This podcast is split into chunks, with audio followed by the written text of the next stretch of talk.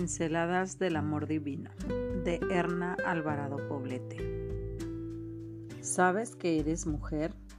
Muchas mujeres han hecho el bien, pero tú las sobrepasas a todas. Proverbios 31, 29, Revelación 95. Ser mujer hoy no es tan sencillo como antaño, cuando los roles estaban definidos, incluso desde antes de nacer. La mujer hoy tiene que encontrar su esencia en un sinfín de corrientes filosóficas. ¿Con cuál se identificará?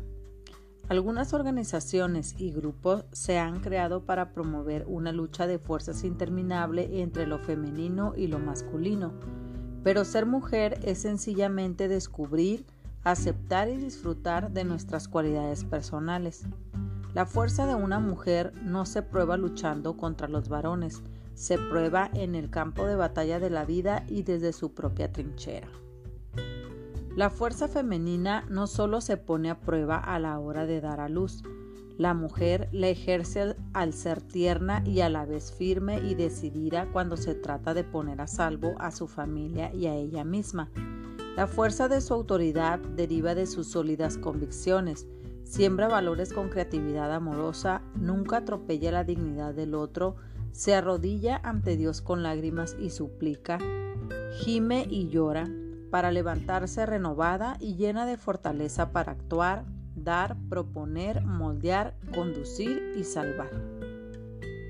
No malgastes tu vida quejándote de tu posición en esta por el mero hecho de haber nacido mujer. Sácale el jugo a tu condición femenina. Recrea todos los días la perfecta creación que Dios decidió que fueras tú.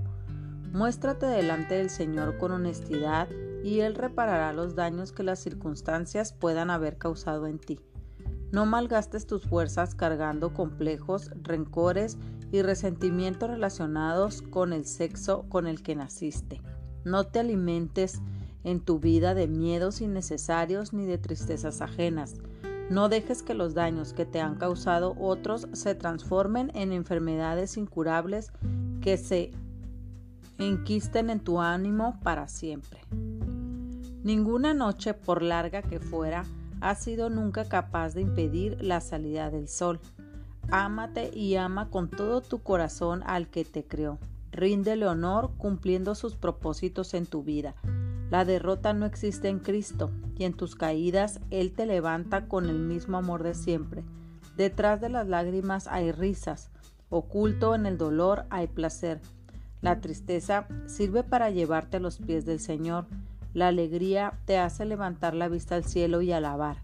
Alabar al Señor por el hecho de que eres mujer.